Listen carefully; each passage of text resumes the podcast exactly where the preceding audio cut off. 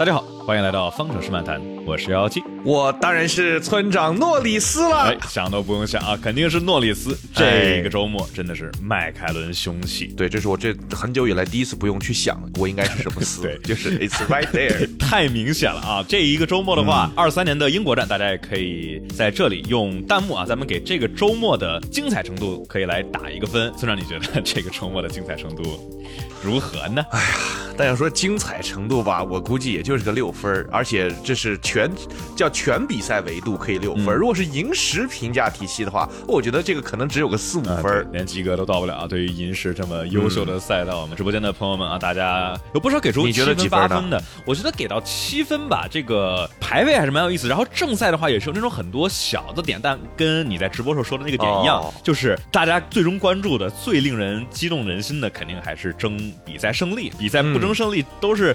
对吧？争个什么这个第八名、第九名，然后看两个法拉利这个九十带回，就这种确实，呃，虽然也是有不少赛道上的斗争，但到头来啊，大家的悬念跟呃激烈的感啊，还是稍微差了那么一点。嗯，你要说这个是整个周末的评分的话，我觉得确实可以多给一点。正赛虽然还是有点缺乏了亮点，但是排位赛还是非常好看的。嗯，确实是这样。这一场里头完事儿之后啊，这个。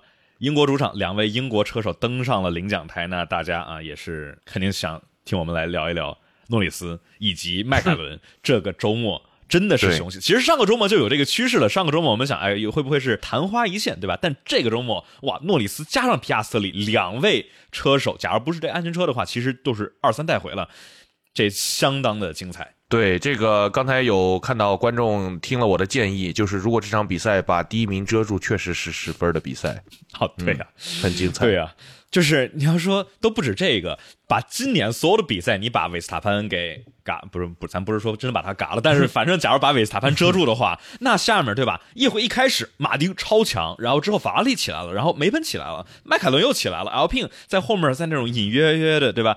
所以。假如没有维斯塔潘，就剩一个佩雷兹或者红牛俩佩雷兹的话，那今年真的是相当好看的一场。只不过很可惜，呃，维斯塔潘他存在啊，这个红牛已经赢了过去二十一场比赛中的二十场了，已经二十二场里的二十一场。我记得上一场我做的时候是二十一场的二十场。对，所以说，假如假如不是去年巴西站拉塞尔的那一个胜利啊，呃，红牛已经二十二二十一场连胜了，这个。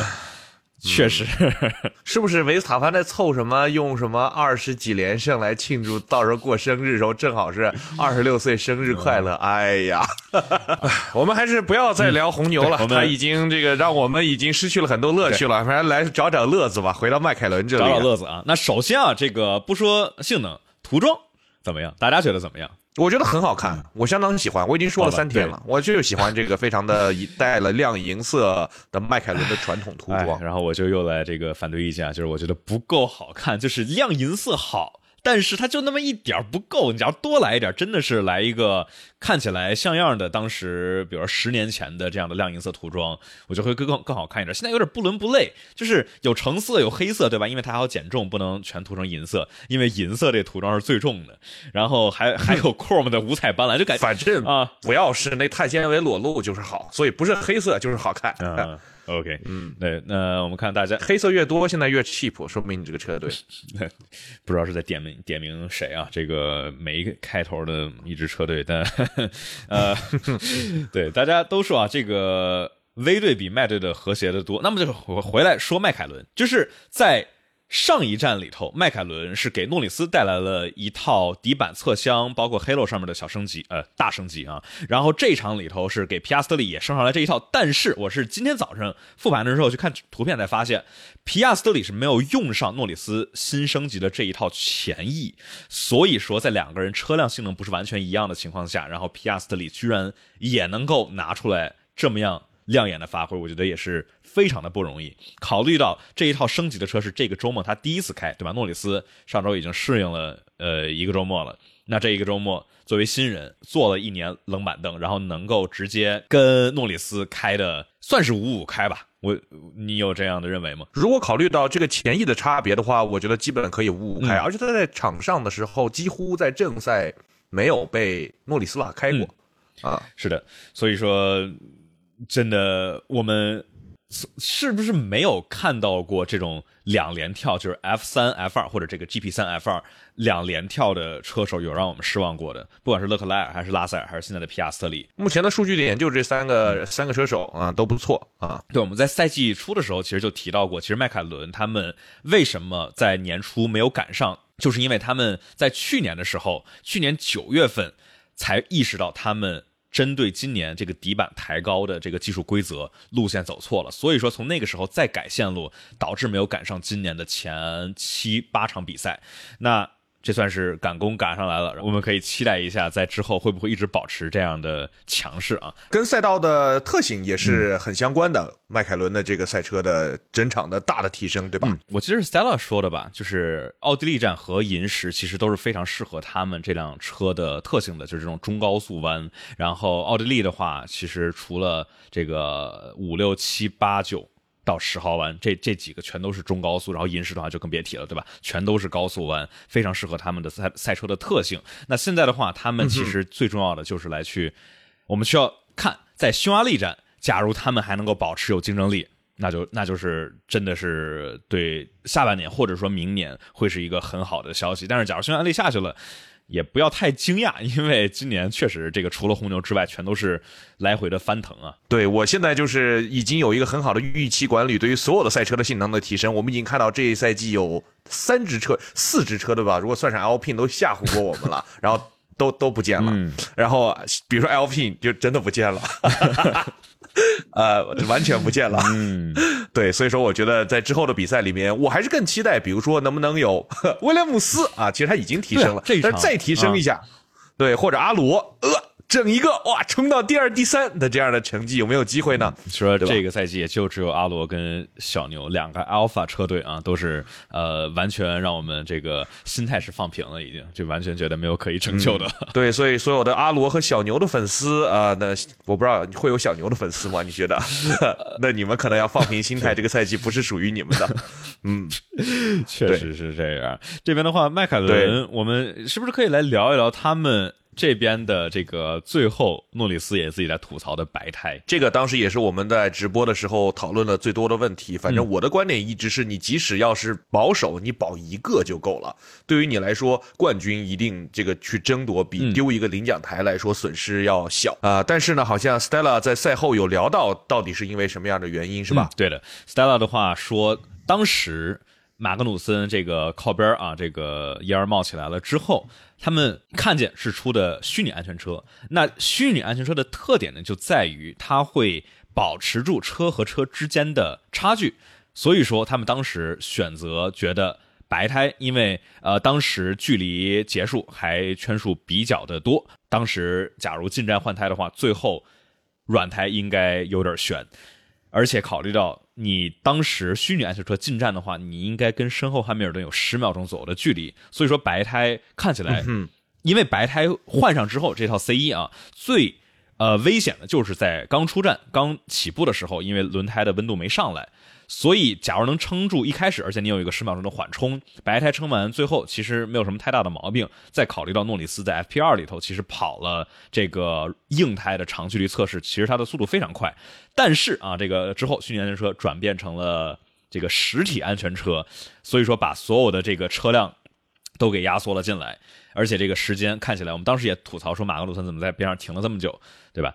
到这时候。觉得哎，好像进到了能换软胎的地步了，但是当时已经下了决定了，这时候再去临时通知再换软胎，这个容易造成对吧？容易出现更手忙脚乱的情况，所以哎，这边换了，还是按照原计划啊，换了硬胎。然后马后炮反正看起来还不错，对他这个不管怎么说解释还是相当到位的。这个也是一个叫什么法拉利出身的 意大利的工程师的一个绝活吧，就是找借口。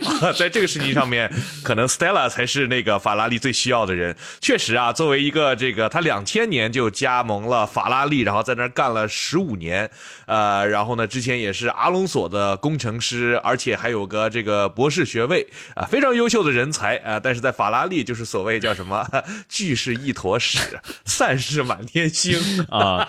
只要法拉利出来的人才发挥都特别好，所以这场比赛之后让我更加的期待比老师下一步会挪到哪里去来拯救一下。嗯，对啊，像之前 James Allison 从一七年从法拉利走了之后，对吧？在梅奔八九零一啊。四年的车队冠军，然后这边 Stella 的话，在迈凯伦也是，呃，总体啊，我觉得还是相当不错的。那 所以说，比老师这个周末来到了现场啊，那也确实感觉是有效果的。应该是来看一看这个，来面试一下各个车队的，看看谁有机会获得我。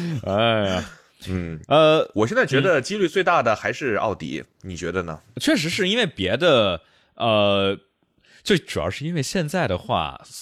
阿罗或者说索博其实没有一个严格意义上的技术出身的车队经理，因为这个赛道的话，他。更多的是幕后来做，他是个律师。对，呃，Side，而且 Sido 他其实有很多的带队的经验啊。这个不管是之前这个保时捷的呃勒芒那边的，Yeah，Sido 是，但是他是 CEO，他不是领队，他他其实是负责更大的事情的。对，所以说赛道边上吧，这边好像直接上手来去，不管是统筹啊、人员这边的安排，就感觉都离得有点远。所以确实，因为别的。别的车队感觉总体安排的还是不错的，迈凯伦这边又是又一次啊，这个技术架构啊，人员结构调整啊，看看这次能不能够撑得下去啊。对，除此之外呢，迈凯伦本周的这么优秀的表现，跟另外这个，我觉得其实皮亚斯特里的呃意外性是跟迈凯伦这辆车一样的意外的，真的很优秀。对吧？呃，这个三，这个叫两连跳的这种车手再一次展现了自己。呃，那目前来说的话，我们看到除了皮亚斯特里，就是拉塞尔跟勒克莱尔，但是确实哈，这个好像汉密尔顿和维斯塔潘并没有这种非常牛逼的经历，但是确实比目前看起来这几个年轻人还要再强一点。所以你觉得这几个人当中有可能会达到之前汉密尔顿跟维斯塔潘的水平的吗？呃，我觉得就目前来看的话，好像。没有我在，比如说年前预计的要高。要说两年前，我觉得看梅奔对拉塞尔这样的期望，我觉得他应该是能够去步老汉的后尘。但是从这两年来看，好像没有当时，比如勒克莱尔上来去第一年打平维特尔，第二年能够快要吊打维特尔的这样的级别啊，对对吧？那个斯特洛尔也在维特尔面前赢得了一些。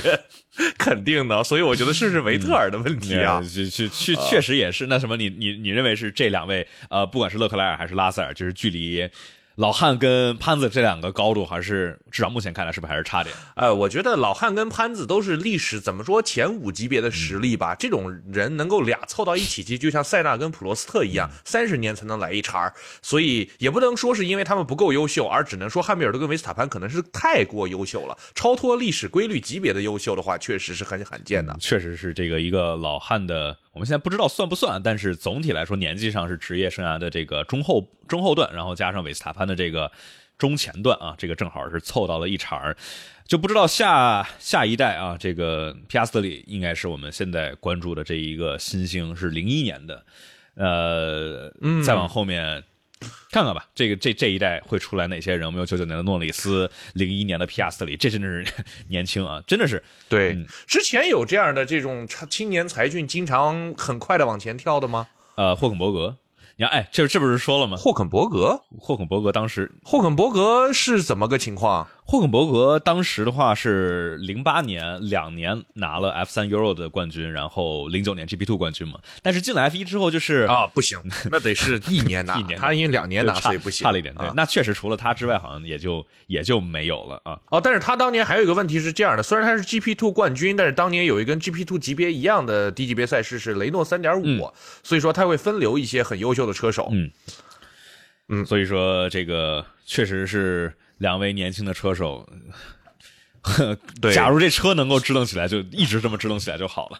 对，所以我觉得其实红牛对吧？从这个他们这个这个周末之前就已经老在那说，哎，诺里斯多好多好多好，好想把他挖来啊，好想这个维斯塔潘好想拿他来这个开心一下。哎，这个他们也在说明年的这个竞争呢，红牛觉得自己肯定不会有这么大的优势了，所以如果明年去抢这个车队冠军，没有一个优秀的二号车手，哎，这个问题已经讨论了五年了，从《Drive to Survive》第一季就是这个这个话题，居然还在聊，啊，没有一个二优秀的二号车手，抢不到车队冠军的，然后换换换换了一大堆，结果跟人家谁都现在比不了，迈凯伦现在的车手感觉搭配都比红牛要强了，就是因为有这个佩雷斯的这个问题，所以我觉得呢，即使现在他们挖那个诺里斯看起来很艰难，但是挖一下皮亚斯特里也不妨，对吧？但是可能这个最大的障碍会是这个他的经纪人韦伯啊，把他这个送去红牛当二号车手，我觉得韦伯肯定 这就是轮回嘛，澳大利亚人的宿命嘛，哎，就永远会沦落到这个红牛还做卑微的二号车手嘛。但你想，嗯。对于皮亚斯特里来说，他假如能够在维斯塔潘边上能够去竞争一下，也许，也许呢？对我们，我们只能只能奢望一下啊。呃，好，我们迈凯伦的话，其实呃说的差不多了。我们接下来，呢我们来聊法拉利吧。好，嗯，法拉利就说说说你什么好？他们咋咋到第九、第十的？我还想了半天，又找了找，感觉也没有什么特别的那种事故，但是最后这就掉后边去了，就全都是，就是最重要的是什么？就是就是一个进站进太早，一个进站进太晚，对吧？一个莫名其妙跑了一个两停，一个的话就是死命呃塞恩斯，对吧？呃黄胎撑了二十六圈之后，然后最后硬胎也是不太 hold 得住，这个全身前身后全都是呃软胎的车手们，所以导致原本一个对吧？原本他们的起步位置其实是一个第四和一个第五，然后结果。跑着跑着跑着跑着，这个轮胎损耗还不强的情况下啊，就跑到了第九和第十。说啊，这个阿尔本，所以说这个阿尔本在第八名。然后我们有朋友说啊，说这个法拉利啊没有到二本线，所以说这个是大专的级别。呃呃，一个非常冷，这属于还 OK 的这个这个冷笑话啊，还不错还不错啊。所以 What is Plan B？有不知道。我原本第一次听的时候，我觉得可能是塞恩斯忘了。后来我一听。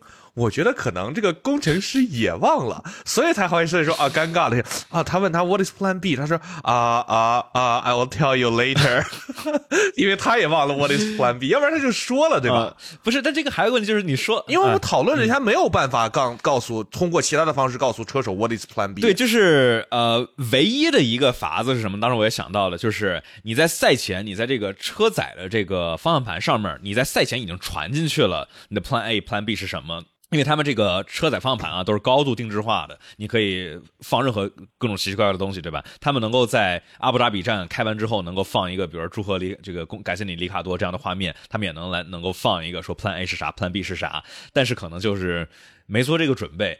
这是我觉得唯一的一个，因为在比赛过程中，所以那就是塞恩斯不光忘了 Plan B 是啥，还忘了把这个知道 Plan B 是啥的纸条在方向盘后面这个事儿也忘了。不是，我这只是猜测啊，这个纸条在方向盘上这只是纯猜测，就我还真不知道他们有没有过。就我这咱们，所以我觉得你这个洗不动，洗不动。我觉得就是他俩都忘了。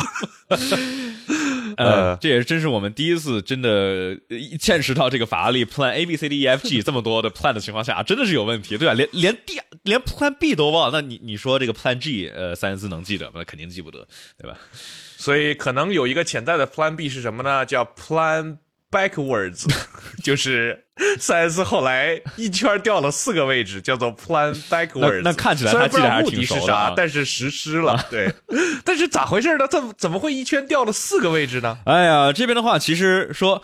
哎，每次咱们都说佩雷斯排位不行，但是正赛这都还是挺好看的。那就是这里的话，我们就是说佩雷斯在这里在进十六号弯啊，进十六号弯的时候非常精彩的一个操作，他是假晃了一下内线啊，把这个塞恩斯过了之后 去挤压了塞恩斯，从十六、十七号弯的初弯啊，直接就把他过去了。但是我觉得这应该是呃，因为走了非赛车线，所以塞恩斯。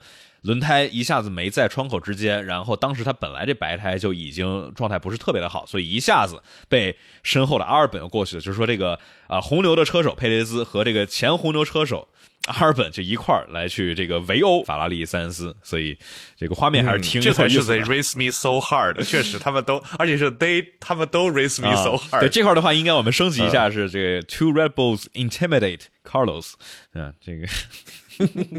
所以，唉，两个人，呃，塞恩斯、佩雷斯，呃，到头来，我觉得这俩车手吧，就就还行。车手没就除了塞恩斯忘了这个 Plan B 这个非常大槽点之外，勒克莱尔长距离比塞恩斯快一点，然后两个人就半斤八两，第九、第十，这个所以看起来。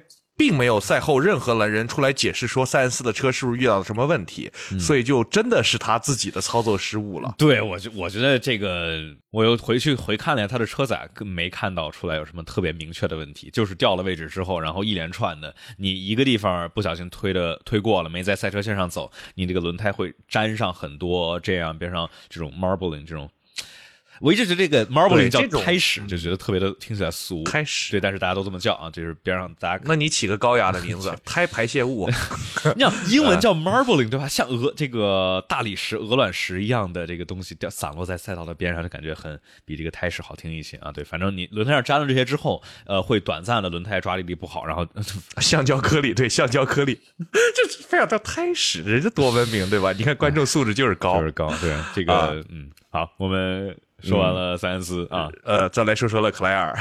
勒克莱尔有啥好说的？这个自闭了，跟自闭，跟着拉塞尔过不去啊。这我觉得可唯一可以说就是这个拉塞尔的，或者说勒克莱尔的防守啊。拉塞尔非常阴阳怪气的说啊，如果这都不算是这个呃刹车区变线，我都不知道什么算是了。这这这像是拉哦，对拉塞尔，对对对，非常拉塞尔，太拉塞尔了啊。嗯呃，但赛会反正没怎么调查这个。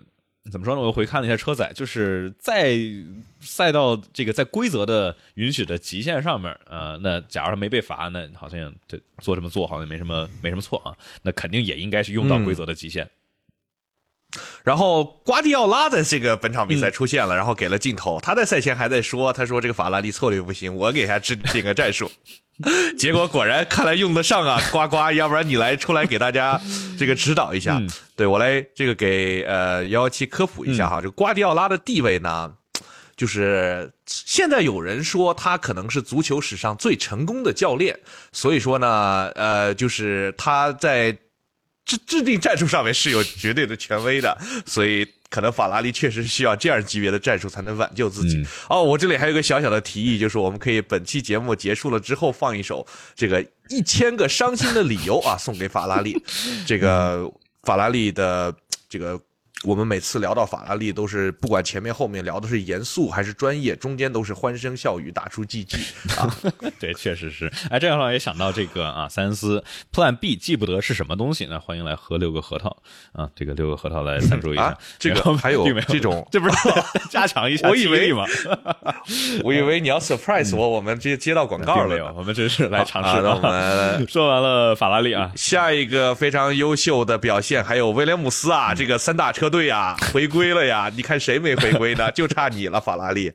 法拉利，哎，这个总体来说，我们看，呃，这个以年来看单位，这法拉利总体还是在那，除了二零年啊，这个还是在线的。但是就说这几场吧，法拉利，人家威廉姆斯都比你强啊，怎么回事？说威廉姆斯了，说威廉姆斯了，别编了，别别，差不多，下留着下下下期再说啊。我们来说，呃，阿尔本就就其实阿尔本，我们说到现在说啥？这就非常精彩的发挥，对吧？然后让胡牛那边说：“哎呀，很可惜，阿尔本的合约是到二五年的，那就是人人家开的好。”然后再加上 James Wells 这边啊，领队非常的有这个团队的凝聚力啊。这个光听这个非常如如天鹅绒一般的声音，在这个语音里头对对萨金特说：“啊，这个真的是太棒了啊，这是你最棒的一次完赛成绩，对吧？”阿尔本这个第十一，然后加上之前阿尔本的第十一名，意味着他们现在虽然跟哈斯平分，但是。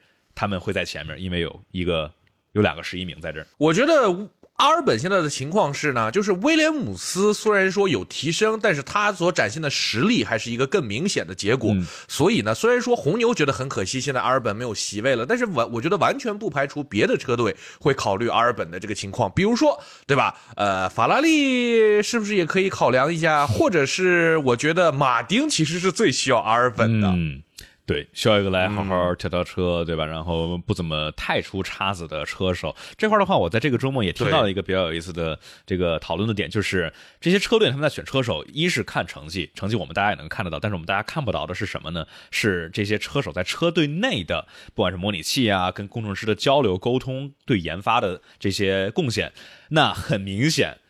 阿尔本这方面口碑是相当高的，不论就跟他合作过的人和车队，不管是之前红牛还是威廉姆斯，还是之前韦斯塔潘说，就是都是阿尔本，非常棒，一级棒，挑模拟器，呃，这个杠杠的，对吧？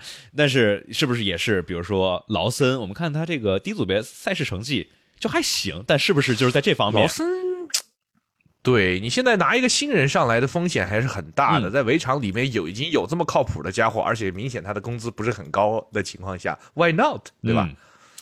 哎，这个红牛的话，这个席位，我觉得，呃，我们可以拭目以待，因为感觉真的是暗波涌动，而且很多的这些棋子已经到位了，就差这个马尔科那一通电话啊，就到底来去决定。目前看起来啊，反正这周马尔科又恶心了一下这个两自己的两个车手，说，呃，这个佩雷斯的正赛表现还不错啊，尤其是跟德弗里斯比起来，就是。这就回到了那个哈斯问题，就是马格努森即使比格罗斯让让强，但也不代表你就很厉害，所以你们最后都会被开除。这句话也是佩雷斯虽然好，但是他只比德弗里斯强，所以两个人可能最后都要拜拜，这也是一个很可能的情况。嗯，啊，所以这然后呢，目前这个除了我们一直在说的里卡多啊什么劳森之外，然后这周又多了一个新的消息，是有可能传言帕劳啊，就是我们上周聊过的这个英迪卡目前非常优秀的西班牙车。车手啊，这个有可能去考虑代替德弗里斯的位置，你觉得他会来吗？呃，我觉得假如有位置的话，他肯定会来，否则的话也不会那么积极的去参加这个迈凯伦，对吧？他跟呃迈克，他是跟 McLaren 签，他不是跟 McLaren Arrows 的 IndyCar 的这个车队签的合同，所以说之前包括来迈凯伦这边去跑之前 F1 的测试，也都是向我们大众展现的，说，哎，这位车手。在 IndyCar 对吧？呃，拿过一次 IndyCar 总冠军了，而且今年看起来也是这个呃稳稳的在握啊。所以这 IndyCar 你冠军拿完了之后，那不就是尝试一下世界上最顶尖的赛车运动？毕竟 F1 名声在这儿。你这个人家美国人可不愿意，你怎么你 F1 就是最顶尖了？你那比赛有人看 有人看？那能把人无聊死了。对，但对吧？人家 IndyCar 多有意思啊，有意思有意思。但是的话，你从 IndyCar 没见过是谁，去了 IndyCar 之后怎么怎么着，然后还能去到。再往别的地方流，就是到了 F 一，就算是像之前格罗斯让啊，或者说这个霍肯伯格，或者说这种这些车手，他们。也许没有在 F 一中有那么优秀的成绩，但是这个舞台在这儿，你不管是往 WEC 发展，还是往房车，还是往 IndyCar，我觉得这可能是个更大的问题。美国人认为自己就是全世界啊，对吧？这个问题是一个更大的需要解决的，啊所以说他们可能觉得 IndyCar 就是可能唯一比 IndyCar 强的只有叫 NASCAR。对啊，NASCAR 的话，我们呃之后其实可以好好入入门一下 NASCAR，我觉得也是很有意思的一项一项赛事。这个这两年好像又盘活起来了一点了，前前两年确实对他那个第七代的车。还是挺挺有意思的。好，我们下次再好好聊啊！但是呢，我觉得不得不忽略了一个不得不 不能不不能忽略的一个一个更大的问题，还是这个红牛这么多年还找不到二号车手这个问题。红牛对吧？青训现在下面又开始堵车了，F 二里面今年六辆还是七辆红牛的青训车手，然而你依然找不到一个甚至能够给维斯塔潘打一个好的下手的车手。这个问题不光是说佩雷斯啊，首先佩雷斯不是红牛青训，那你现在红牛青训手里面有的人，你比不过诺里。里斯比沃皮亚斯特里拉塞尔老汉就不说了，对吧？然后你法拉利的这个呃勒克莱尔，好不容易塞恩斯是你红牛出来的，你又没抓住，你说为啥要把塞恩斯丢了呢？塞恩斯现在在我们假设他跟佩雷斯的成绩可能差不多，但人家的排位赛确实比佩雷斯肯定跑得好，而且人家还年轻，对吧？有一些优秀的车手你还把他丢了，然后你自己还找不出更好的车手，所以我觉得这个马尔科啊真的是可能功高盖主，没有办法去批评他。嗯嗯，确实这个挖出来了。维特尔挖出来了维斯塔潘，但同时还有韦呃韦伯，严格意义上说不算，但是有这个里卡多，对吧？而且塞恩斯其实这个我们现在看在法拉利的成绩也是绝对是一名优秀的 F1 车手，所以呃尽管这个功成名就啊，但是现在的这个局面好像也确实是红牛算是一手自己造成的，把等效把里卡多，因为想就算是里卡多在这个位置上，我觉得理论上啊也应该会比。反正至少我觉得里卡多的上限还是要比佩雷兹稍微高一些的。对，但是现在还有一个反方向的问题，就是现在即使有点能力的车手，他也不愿意去红牛当二号车手。这个坑就是一个诅咒，谁去谁完蛋，谁脱离谁开心。只要离开了红牛二号车手，阿尔本混得很好，加斯利混得也不错，然后佩雷斯原本混得挺好的，然后去了红牛，现在慢慢又混成了这副德性。他要是再拿不了这个二号车手的位置的话，哎呀，你说他还会去别的车队有好的发挥吗？可能可以去阿罗代替个博塔斯，但是两个人差不多大，所以也没什么意义。对，两个人都其实挺挺接近的，各方面程度上来讲啊，所以说这真的是呃坑，真的是天坑啊！这唯唯唯一一个，你要说里卡多是离开了，然后结果还回来了，对吧？所以。哎呀，这个是目前来看真的很无解的一件事情。对于红牛来说，我们老提说红牛其实对诺里斯很感兴趣，很感兴趣。呃，维斯塔潘好像也这个很乐意，呃，诺里斯来，至少外外界表现出来的很乐意诺诺里斯能够来红牛啊。但是诺里斯不乐意啊，对吧？你来这儿，你说怎么能够让红牛把诺里斯搞来呢？给他开什么样的条件？我觉得就是他得签一个什么退役保证，如果我要三十岁不退役，我就给诺里斯赔五千万美元。这个我觉得有可能。那五千万美元对于维斯塔潘啊，这一个亿，一个亿啊，我保退役 啊。哎，对，这因为就是他不只是钱的问题，这还是对于一位车手，这毕竟到这儿了，这个钱都赚不少了。特别是什么诺里斯啊、维斯塔潘，这更多的还是在看你的这个名声。维斯塔潘现在该。其实啊，已经功成名就了，算是第三个世界冠军，基本上是也也差不离了啊。呃，在之后这还能有任何的这个悬疑吗？对呀，哦，我想到一个，我们我们上一场还在说，唯一可能能吸引诺里斯来红牛的是，他可以在红牛夺冠，因为现在他的迈凯伦虽然是一号车，可能夺不了冠，但他妈上来就啪啪啪打脸，人家这场又差点夺冠了，这个说明我们也奶的很准嘛。对我们这是精精准的精准的奶啊，所以呃预判了一个问题，是的。啊，这这真的是真的是无解。我觉得就等这个，反正再过两周、三周也就到夏休了。夏休的时候应该会有很多这种车手变动的。新闻，然后这种新闻一般都是一个新闻出来之后，都是像多米诺骨牌一样，就一连串的就互相影响，所以大家可以拭目以待了。但是同样可以拭目以待的还有什么呢？还有这个也不知道什么时候上映的啊，可能是明年，可能是后年。F 一大电影哎，这个整个周末都在听到这个消息，这我也做了一个视频，但是好像这个官方的转播好像一点都没看见，这藏的相当精准啊，就不知道是怎么回事嗯。所以说这是怎么回事呢？估计就是要一直去 build up 这种悬疑感。那现在这个电影呢，我们现在了解到的信息呢，其实呃能够确定的，比如说，因为他们身上的队服都已经写出来了嘛，叫 A Apex GP，所以目前的电影说他们的暂定的名称会叫做 Apex，对吧？呃，这个名字起的就还行，也是我觉得一个很常见的双关，就是同样是弯心，也是顶点嘛，对吧？所以呃。对，还可以，但是我觉得这种电影吧，一般来说会经常改名的。他们可能谁要觉得哪个领导觉得自己的就想了个天才的主意啊，那可能又会把这个名字改掉。然后呢，本周末现在唯一流出来的几张照片里面可以看到皮特和这个另外一个演员叫做啊 Damson Idris 啊两个人。Idris，然后呢，只有这个塞恩斯在他们拍的每一张照片里面都特别明显的穿了个红色的衣服出现，所以可能跟所有的人都说，哎，你们这个假装他们不存在啊，你就这个正常跑就行了。但是塞恩斯还是偷偷跑去抢镜了啊啊！这我其实很好奇，他们应该会是怎么样把他们拍的这个电影的画面来去融到 F 一的现场？因为呃，我听了这个皮特跟呃布伦德去呃采访皮特啊，就是他也是说到想去打造出。一部最精彩的、最真实的 F 一的电影，对吧？呃，这个导演 Joseph Kosinski 也是提到说，这个呃，《霹雳神风》就是 Grand Prix。村长做过万字长文解析，我哎，大家如果有兴趣，其实是他们一直所有的制作流程跟那个想法都是照抄那个 六十年前的《霹雳神风》的。你要想看那个怎么拍的，你就去看我那期节目，其实就就搜《霹雳神风》就。其实非常的相像，我这视频下面链接其实也也也有指引啊，这个有这个引路啊，这个还是很有意思的一一部一部视频和电影啊，所以说就是。嗯，他们假如是说，呃，因为这里皮特也提到说，他们的这个剧情大概就是这个一个呃年轻的时候在八九十年代跑 F 一比赛的车手，就是皮特所饰演的这个角色啊，叫 Sonny Hayes。八九十年代，那还真的是符合皮特六十岁的人设吗？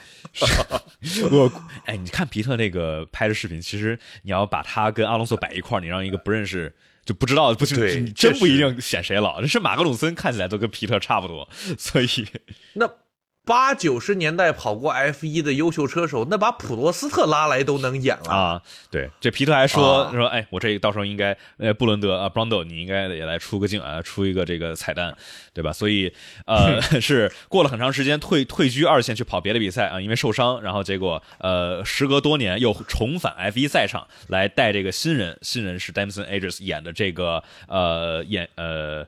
车手啊，那他们是组了一支车队叫 Apex GP，然后是我们看这个牌儿啊，你是剧透，这是不是啊？不过现在不好说，啊这是不是人家出来就是公公关的剧情啊对，？但反正这个我们赛道边上能看见这个牌儿，大家也能够，所有人都能够见到是什么呢？是第二二十二名啊，就是看起来确实比较逼真。你随便传一支车队，确实也就是跑二十一二十二。叫做 拍的是马泽平的故事嘛？啊，就是二十支车手嗯排出第二十一名，只有他做到过。确实确实是九号，对然确实是九号车手。对，呃，他们的整个布景各方面倒是极其的专业，因为首先他们的这个制作人里面，除了杰瑞·布鲁克海默啊，就是他最著名的作品就是《加勒比海盗》系列，还有皮特自己，还有汉密尔顿啊，以及奔驰官方也给给了很多的支持，所以说他们整个 P 房里面非常高科技的设备啊，然后大屏啊也都非常的精准，但是里面被这个网友发现了一个槽点，就是他们显示这个皮特的赛车的 Curse 的输出能量是四十万兆焦，四十万兆焦是多少的？大概相当于九十五吨 TNT 的当量，所以这个车就是一个爆炸型的赛车，这是一个战术核武器当量啊！这是顺便给这个奥本海默做一下宣传。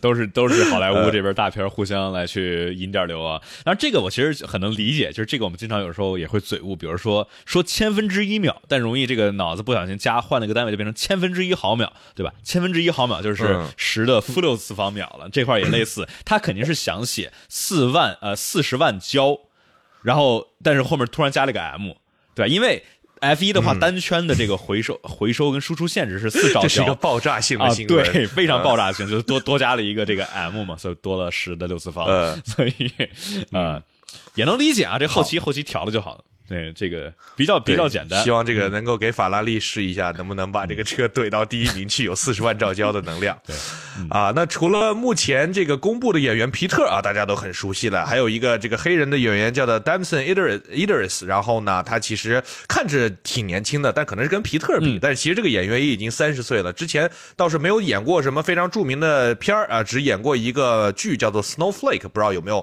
呃观众朋友们看过，反正我是没有太看过。呃，不过呢，我让我更激动的这个消息是说他们的这个演员。对啊，还有 Harvey Bardem，哎呀，我真的超喜欢他，哎超有味道啊！因为还有他长得真的特别像阿隆索，然后他也是西班牙人，啊对，非常他呢会饰演一个对哈维·布莱姆演过什么经典的电影呢？村长给我们对我最喜欢就是老无所依、啊，然后呢，还有这个当时演那个《午夜巴塞罗那》啊，跟这个就是后来成了他老婆的 Penelope Cruz 和这个 Scarlett Johansson 演这个 threesome 的剧。有 threesome 吗好像没有，就是 就是三个人，就是哎，他这对这这是很难描述的一个电影，具体怎么着你要自己去看，反正显示了这种西班牙人对于个人生活的一种开放性的态度吧。啊，对，这是我非常喜欢的而且还有。Skyfall 里头的这个大反派啊，啊，对对对，就是他演变态真的演的非常的到位。好，然后呢，还要让我很期待的事情就是他的编剧，这个这个叫 Aaron Kruger，呃，不是，你说他怎么念呢？？Kruger 吧，嗯，Kruger，Kruger，啊，这个呢，他之前呢也是一个非常优秀的编剧，写过这个《变形金刚二三四》啊和这个《Top Gun》。的第二部《Maverick》啊，我为什么很喜欢他呢？是因为他写的东西呢，总喜欢把一些历史上真实发生的事情和一些虚构的剧情结合在一起。比如说，在这个《变形金刚》里面写那个呃，就是阿波罗登月的计划是去为了发现变形金刚留下来的那些能量棒什么的，就是这种是我个人特别喜欢的一个看电影的方式，可以给你一个非常基于现实的想象的空间。所以我也很期待他对这个 F 一足够现实的这种拍摄了之后。够加入什么样更刺激的好莱坞式的剧情。嗯，就是这种，我们其实很多电影或者剧啊，也都是有用类似的手法，比如说这个《Watchman》也是一个很经典的，算是前面历史的线都是一样，但是在某一个时间节点，我也特喜欢《Watchman》。在某一个时间节点，它跟我们现实经历的这一条历史的线啊，它有一个分叉，然后来去探索。我们这个算是什么？另外一个平行宇宙里头的可能啊，所以我们能猜测这里是干嘛呢？这两位车手新的这支车队，呃，这这是这是怎么回事啊？我又是又说怎么了？你怎么突然变黑了？说了什么不能说的？哎呦！今天的意外真多。今天好，那我觉得这个电影目前看起来，不管从制作的水准，还是从整个这个 crew 来说，都非常非常的爆炸性哈啊，包括从它这个千焦的这个能量上面来说。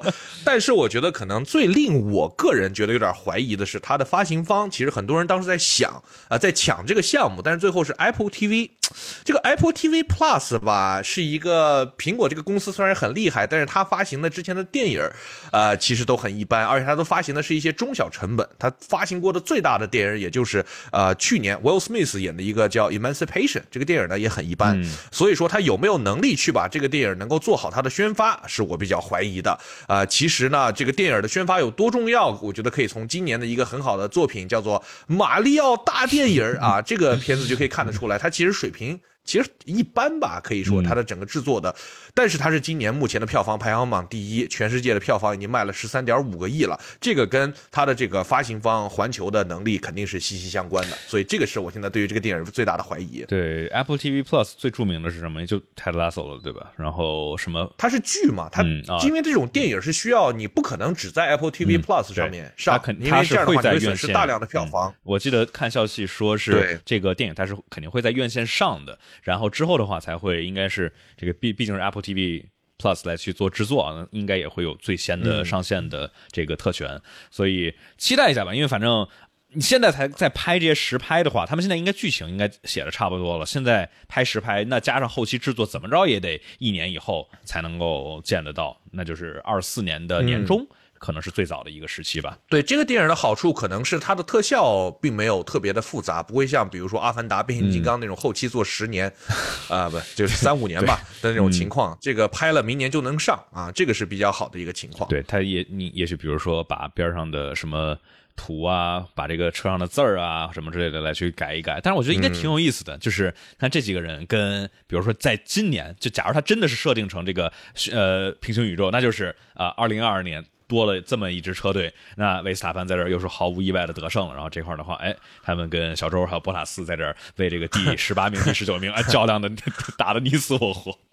对吧？哦，他们如果老是第二十一、二十二的话，可能会这个电影里面有很多的什么角田呀、德弗里斯啊、周冠宇啊、博塔斯的剧情。对，就是博塔斯会在里面影响剧情的发展啊。对啊，因为假如是在前面竞争的话，就跟阿洛这两个 Alpha 车队没有关系的，对吧？但是在最末尾的话，也许能多点镜头。那也可以给我们一个，就是让你假装可能忘记二三赛季真实发生了什么，就让这个 Kosinski 继续去。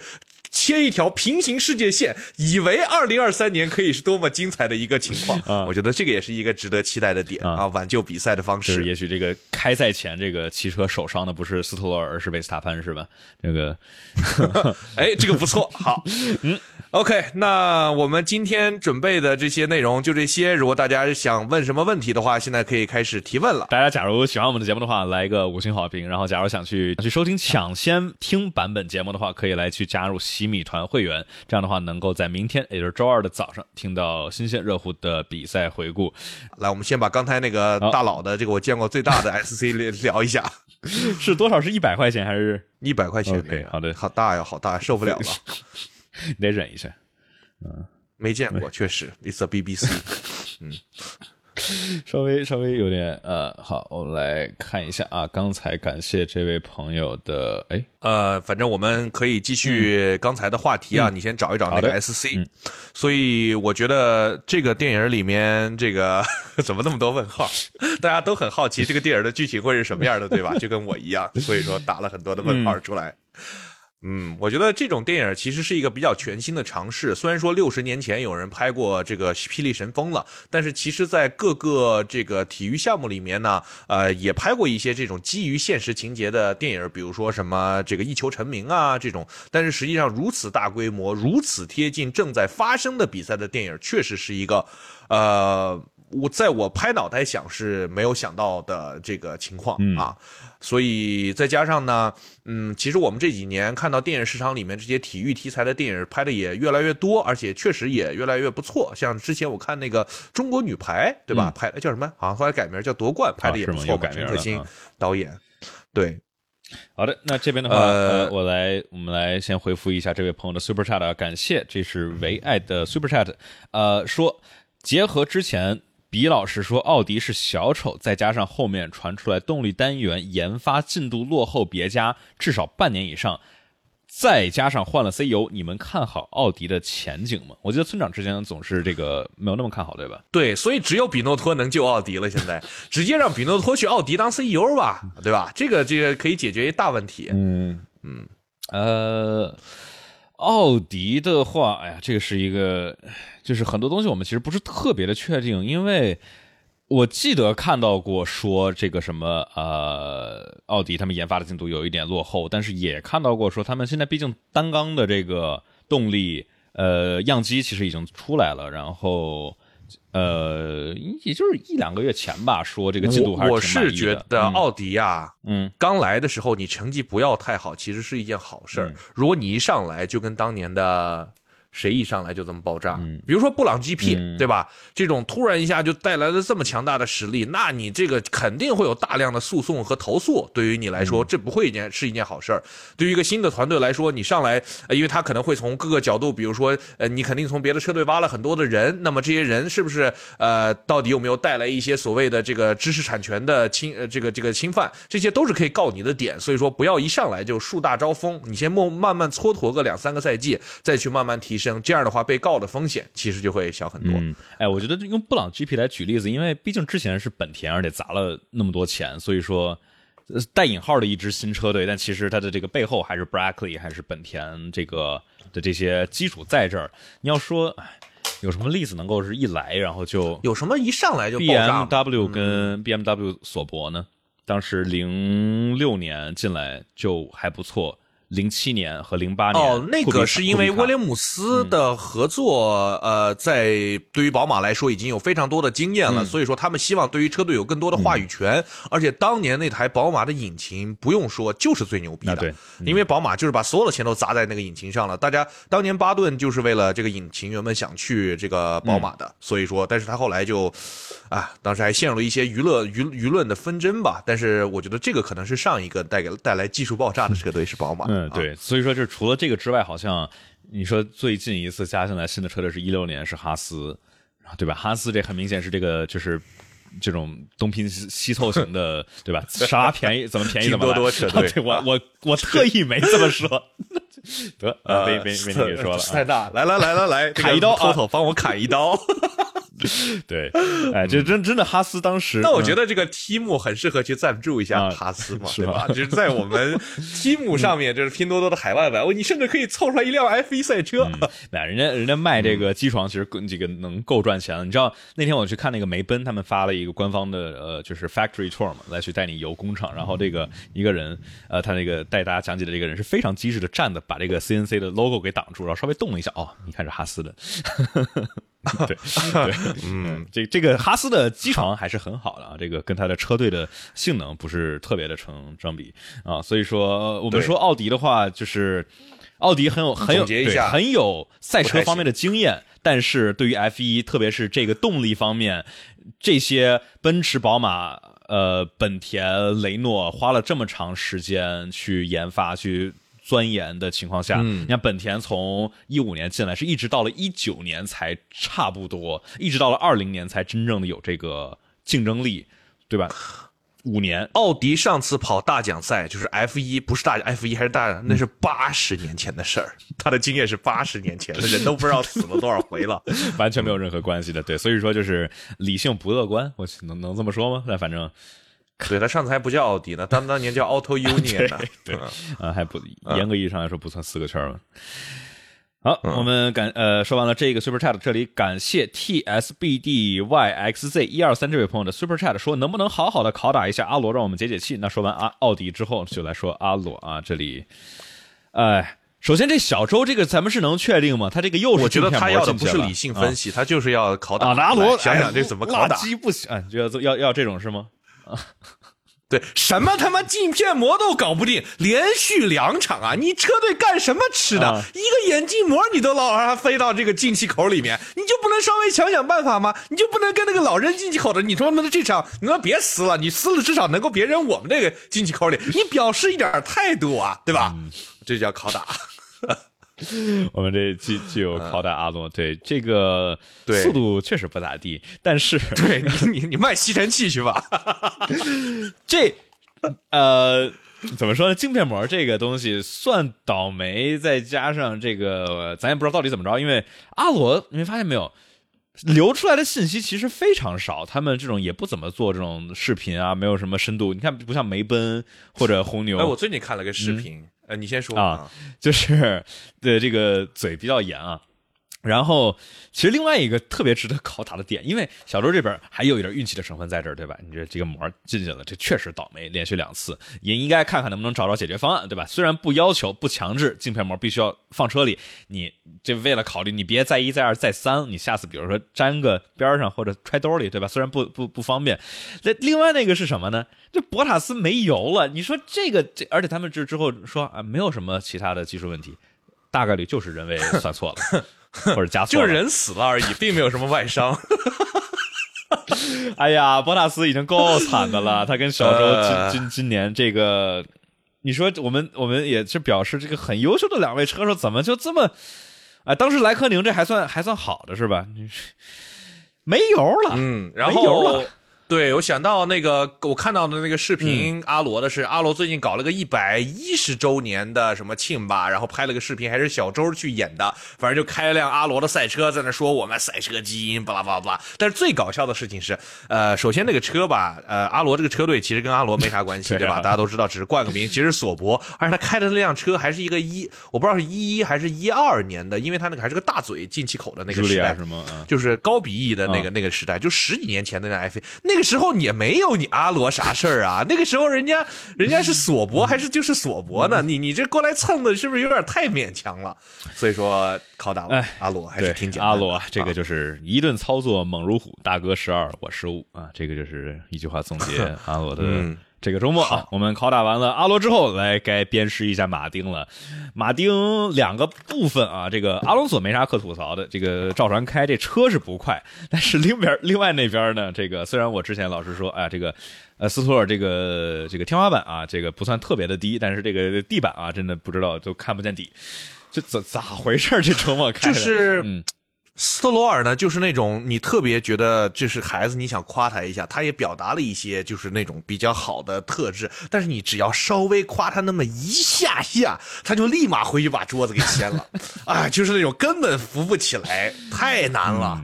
呃，怎么说呢？这一场里头啊，首先呃排位赛里头没有进这个往，呃，我看啊，他是没有往前晋级到，看一眼。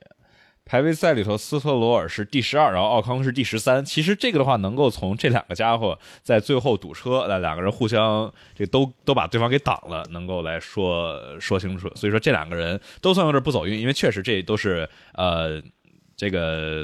进 Q 三应该没什么问题，但是呢，在正赛里头啊，正赛里头其实斯托尔的这个长距离节奏要比头哥还是要慢挺多的，对吧？斯托尔的话差不多是开到一分三十三中，然后头哥是这个一分三十二中到一分三十二这个尾左右的一个长距离节奏，还是差挺多。然后这节奏慢就就就就不说了，这个跟跟加斯利的这一个碰撞，对吧？本来奥康已经退了，已经够伤了，这边哎。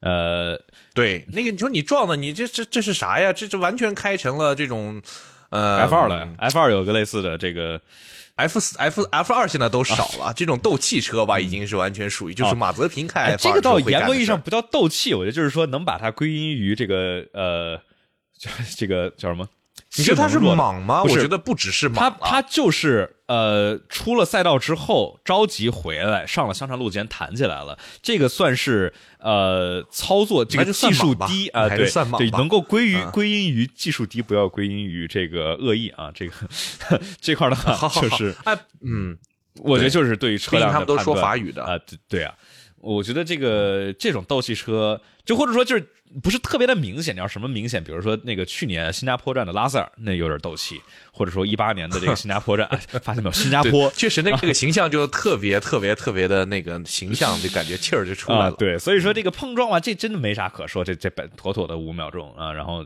比较惨是让加斯利就直接是撞坏了，应该是转向的悬挂啊，所以说直接就退赛了。不过那个撞的那一下倒是很精准呐、我印象当中没有这种，就是撞一下就能正好把人家这个给给给撞坏的这种非常的精准的手术刀一般的碰撞啊。嗯对，所以、说啥呢？阿尔本或者说这个马丁赶紧呃，马丁反正拷打的差不多了，嗯我觉得这个观众也不会希望我们拷打阿隆索的，对吧？你这个阿隆索，阿隆索没啥可拷打的，呃倒是这个就是比如说阿隆索或者韦斯塔潘，就他们开成什么样，我们就知道这车大概是什么样，对吧？不会存在说，哎呦，嗯有可能没有压榨出来车的完整性，这基本上不存在这种情况，对吧？这维斯塔潘或者阿隆索嗯开成什么样，这车上线也就在这儿了。我们说完马丁，我们可以来感谢一下，呃，旅行的小猪们这位朋友的 Super Chat 说，能不能聊聊周冠宇续约的新局面？P.S. 存在说的 BBC 是什么的缩写？这个他他打他刚才又说了一下，他打错了，他说是村长说的 BBC，BBC 是这个呃英国广播电视台，英英国广播公司。嗯 呃，就 E BBC，我们一般因为英国广告公司它是一个历史非常悠久的这个电台，所以说我们一般就聊一些非常的悠久这种就是有很长的历史的，也会把它称之为这个非常的 BBC 的这个情况对，况。不仅历史长，这个其实纵深这个宽度我们也能够提到，所以对啊，然后英国最近的这个移民也越来越多，然后有很多的少数族裔的出现，比如说这个电影里面，对吧？就是有一个黑人的主角，所以说 BBC 呢最近也在拥抱这种少数族裔的文化，所以当我们在讲到 BBC，一般会代表非常悠久的历史和一些有一些黑人文化的这个包容性啊，在这个里面大概是这么一回事儿。好的，我们说完这个之后，这个我们来说一说周浩宇的续约新局面啊。这个我觉得没啥变化，这个每次都要提提这个，但是呃，我觉得没啥变化，因为你波波希尔依然，波希尔这周在正赛还行，啊，我们来正好聊一下本周 F 二这个情况呢，就是看波希尔这周怎么样哈。波希尔这周呢就还不错，因为他正赛拿了个第三名，而且他的最大的竞争对手目前积分榜依然排在首位的 Vesti 呢，冲刺赛拿了个冠军，但是正赛的时候被那那个豪格给给一个一个追尾直接给顶退赛了。哎呀，这豪格真是不行啊！这 F 三冠军，他这最水的 F 三冠军了，可能是。对，然后呢，这个 Vi- Victor Martins 是呃 Alpine 青训的，然后法国人啊、也是这个波希尔的队友，本场呢表现不错，呃正赛拿到了冠军，而且他当时拿了一个五秒的罚时，但是最后跑出了五秒开外，六点几秒吧领先，然后夺冠了，啊、这个不错，呃所以说呢，在本周末之后的 F 二波希尔目前是这个跟维斯蒂的差距呃减少了，现在只有六分的差距，所以这个对于小周来说不算是一个特别好的消息，但是影响感觉也不大、嗯啊。，对，因为主要是现在 F 二赛季已经过半了，所以说我觉得对于车队来说，比如说索博他们这个，其实呃波希尔这边的实力，嗯，跑了两年半 F 二了。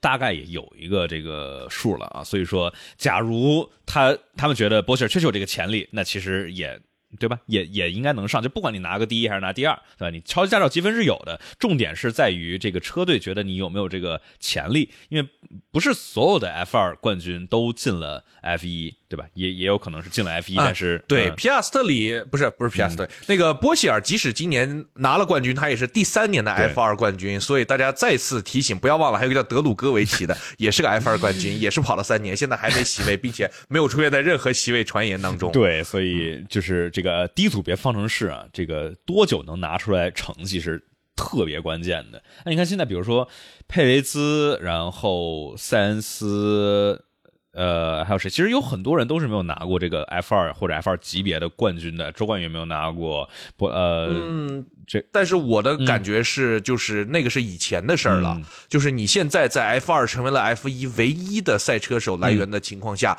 你拿到 F 二的冠军，可能是你能够拿席位的一个最重要的保障。嗯虽然他也不能 guarantee 啊。对，所以说你看角田其实也没有对吧？角田最后是第三对吧？二零二零年的 F 二，所以就是，但是角田那是第一年，而且这么年轻，这个就就看就看你这多快出成绩和这个成绩多亮眼。嗯就是假如你就第一年，然后结果你超年轻，比如你是零零三年的啊，这个拿了一个拿了一个第三，那那那那也也能说明问题啊。萨金特其实去年能上来，也跟他是第一年跑就拿到这个成绩的关系是最大的，而且。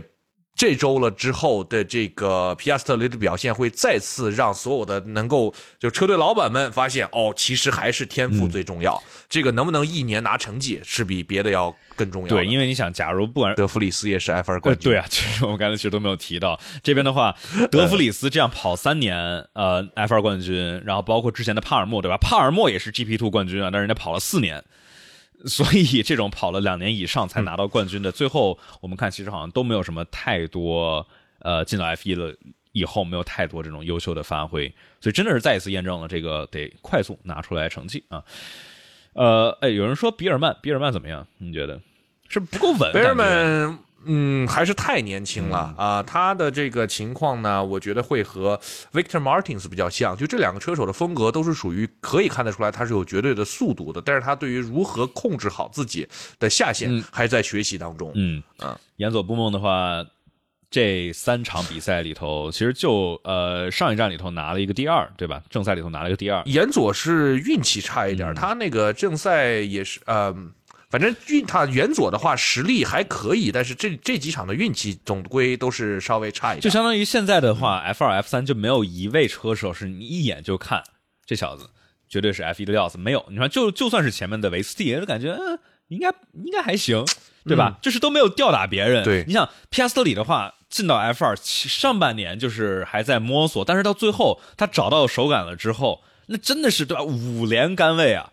而且这个正赛里头跑下来，根本没有人能够能够咬得住他，所以说这种就是一看，特别是在这个当时呃二呃 PS 里是二零二一年年二一年的这个 F 二，特别是后半段哎，段，二二年，二二年，哎，一二年他二二年做了一年对米克是二零年，对对米克嗯这对吧？也是 F 二的冠军，所以说光拿 F 二冠军，呃，没有太大的说服力啊。好，我们说完了这个 Super Title 之后啊，我们来感谢这里是呃。这边呃，尾山奇小这位朋友的 Super Chat 说：“请问幺幺七和村长平时开什么车呀？我们不是刚开过了吗？这个大家也是让我们解释一些缩写。哎，我们刚啊，对啊，我们可以对平时都开这种车，嗯嗯，对这个问题你想聊吗？还是比较 private？呃，我没那么想聊，你你你想分享一下吗？呃 我我倒是不不太 care，、但是我平时确实不开车。嗯哦我，我平时对我有一辆车，但是我基本不开，因为那个就是北京实在是。太难了！为什么我昨天直播又迟到了？我真没想到，在家门口底下就那个 U turn 给我堵了二十多分钟。在北京啊，真的是，我觉得在任何的大城市，就是，而且我发现不光是我，基本上我的朋友里面可能有一大半平时都是不开车的，因为你搭的真的是太方便了，嗯而且你可以在车上，当然很多人很忙，所以需要工作，嗯对吧？还有很多人喜欢在车上享受一个这种非常的空闲的时间，所以我觉得在大城市里面，如果不是生了孩子的话，汽车慢慢变成一个并不是刚需的东西嗯啊。，当然的话，就是对我这种住在这个 搭车没法到楼下的啊，还是，哎呀，这个车啊还是稍微、还是还是比较方便的，所以呃，我还我还是比较享受享受开车，所以主要是方便还是。当然的话，呃，嗯开车带来的这个是环境上的舒适，但是会给你带来堵车和需要找停车位的这种这种不方便啊。嗯，好，我们这里下一个感谢 F One Boy 一九九八这位朋友的五十块钱的 Super Chat，问评价梅哦不梅奔的前翼升级是否有效？二马丁这几场速度慢是什么问题？三明年上海站的回馈问题。哎，我记得你上一次就是这个三个三连问题啊。我们还是他是吗？是吧？我记得，我记得就是他。呃，五十块钱好你，这个降本增效啊，一下就把成本降下来了。呃，没没事啊，也就是大家有什么问题，欢迎欢迎都来提。首先，这个梅奔升级的前移是否有效的话，呃，我们从绝对的速度上上来看的话，其实没看出来什么区别，也没有看到他们 A/B test，就是比如说呃，拉塞尔用旧前翼，老汉用这个新前翼，然后来去对比一下，对吧？也没有太怎么这样跑，就是一一套新的升级的前翼，呃，我我没看到什么他们。提到这个前翼会快多少慢多少，也没看到他们说到底有没有效，所以这个不确定啊。马丁这几场速度慢怎么情况？马丁其实我们从年初的时候就就说啊，从巴林站包括沙特其实也说，马丁的话，他们这辆车刹车特别猛，弯道中低速弯非常强，所以哎，摩纳哥也是非常这个符合我们预期的啊，对吧？头哥。摩纳哥的速度是完全可以夺冠的，只不过是这个运气加上这个战术稍微差了点意思，所以说没有拿到冠军。我觉得今年的 F 一就是一个很卷的时时代，就是如果你不跟着卷，你就很快就被落下去了。所以说，马丁今年上来的水平其实呃很明显，他是第一个开始卷的，但是他有点懈怠了。当别人开始继续升级的时候，他好像没有这么多，他也升过一次级，但是他就没有这么大的提升了。所以说，你现在看到马丁的成绩下降，我觉得更多是别的车队的提升所带来的。如果你把马丁的车，比如说跟啊、l e t s say 阿罗或者是小牛做一个绝对值的对比，它应该还是很快的。但是别的车上来了，对，你看这个，你要说卷的话，阿罗和马丁呃不是阿罗和小牛不也都升级了吗？只不过升的没什么用而已。就是大家大家都在往前进，你升的你提升不够多啊！你看这个，不管是 LPT 还是小牛阿罗啊，你就会往后显得往后退。然后对，然后所以说马丁速度慢，一是这回事儿啊，它升级可能没有像迈凯伦在季中升级看起来没有那么的吓人。呃，还有一个就是说，我们其实赛前呃季初的时候就说，其实猜到了啊呃马丁这辆车在这种动力很占。呃，主导地位的奥地利站和这种高速的英国银石赛道，其实呃，以他们季初的赛车特性，其实就没有那么的适应。所以说，下一站理论上马丁应该会很强。假如他还不强的话，就说明看起来这个升级确实没有跟上别的车队的节奏。然后，为啥你觉得下一场马丁会很强？因为匈牙利啊，因为匈牙利马丁对马丁其实一直这嗯一直都还不错。你像这个呃，二一年这差一点儿对吧？这个。带引号的第二，我觉得，嗯，没有这么好的事儿了。现在，我觉得还是很看赛道特性的。你看迈凯伦，我觉得迈凯伦下一站可能要啊，不对，下一站迈凯伦应该会带悬挂的升级，所以它真真的有可能迈凯伦会持续持续提升。但是哦，还有皮亚斯特里的这个前翼升级，我觉得要好好看看他能不能把诺里斯也超过啊。毕竟诺里斯只是个 F 二第二，对吧？这第一是第一是拉塞尔啊，这个对，哎，真的是你说现在。呃，可能是十年一遇的这种二零一八年的这个这这一波 F 二的人，对吧？你说二零一八年里头 F 二里头有五位车手进到了 F 一，有阿尔本、诺里斯、拉塞尔、小周还有德弗里斯。这这这哦，对，小周也 对对对，小周也在，所以嗯，所以嗯，呃，OK，明年上海站，对，那一年，嗯，你说，嗯，上海站。的问题是什么？我我我，他说明年上海站的回归问题，他回回归了，然后呃，我先插一下，那个一八年还有拉提菲，呃，六六位，他他走了，嗯，没事，啊，哦，一八年没有小周，一九年才有小周，哎，哦，对，我说错了啊，一九年一九年，对，所以还是四位，还是四位，那也很不错的，稍衡稍衡，嗯，呃，OK，那上海站上海站。啥问题？好像没啥问题。上海站的问他的问题是什么？他说是明年上海站的回归问题但，这是啥问题？回回归问题啊？问题是你们赶紧抢票，这不是其实也不太需要。就如果有，我觉得需要，是吗？你要相信，哎，你要相信，就是呃，至少在上海区域范围内，这个两千多万人口的城市，对于这个四年没有举办的这个比赛的大的期待值，我觉得可能都会造成票会溢价的这个问题。再加上中国是个黄牛市场极其严重的地方，所以我觉得这个可能会是一个另外的缘由。而且江浙沪地区本来人又多，对吧？又有钱。